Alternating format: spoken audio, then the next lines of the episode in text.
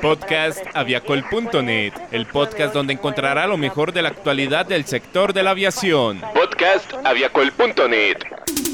Bienvenidos al podcast noticioso de aviacol.net, hoy 30 de septiembre del 2019 y a continuación nuestros titulares con las noticias más importantes de nuestro portal web. EasyFly anuncia vuelos entre Cali y Tumaco. Tráfico de pasajeros de la TAM Colombia creció 11%. Avianca firma acuerdo de código compartido con Azul de Brasil. Aquí inicia el podcast noticioso de aviacol.net, el portal de la aviación.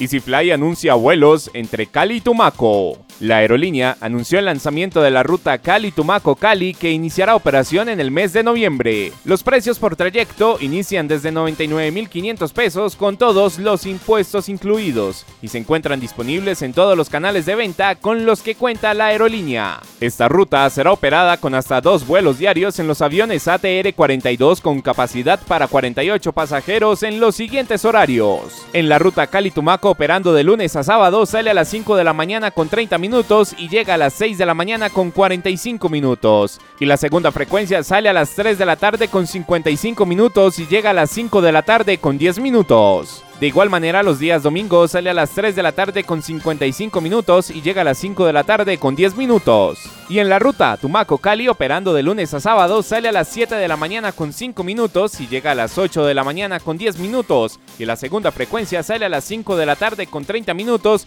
y llega a las 6 de la tarde con 35 minutos. De igual manera, los domingos sale a las 5 de la tarde con 30 minutos y llega a las 6 de la tarde con 35 minutos. Desde hace un año, la aerolínea le ha facilitado la conectividad de usuarios del departamento del Valle del Cauca a través de una red de rutas directas que le evitan al pasajero realizar conexiones, siendo este el modelo de negocio de la aerolínea. Así lo afirma el presidente de EasyFly, Alfonso Ávila, Sabemos que el transporte aéreo es la forma más eficiente de comunicar a las regiones. Por esa razón hemos desarrollado una red de casi 43 rutas que conectan 28 ciudades brindando oportunidades de empleo, salud, educación y negocios a muchos colombianos.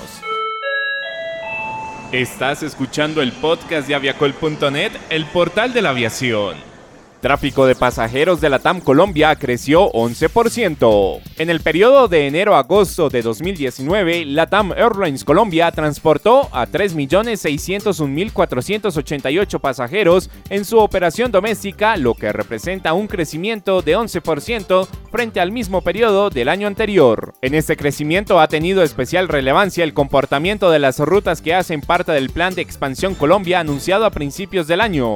En el caso de Medellín, los pasajeros pasajeros transportados crecieron en un 42%, en Bucaramanga 46% y en Cali el crecimiento ha sido del 81% en los meses de julio y agosto cuando se inició la operación de las nuevas frecuencias. Lo anterior se refleja también en el aumento de los niveles de ocupación de los aviones que se encuentran por encima del 80%. Para julio el factor de ocupación para las rutas domésticas fue de 82%, lo que representa un crecimiento de 3 puntos porcentuales frente a 2018.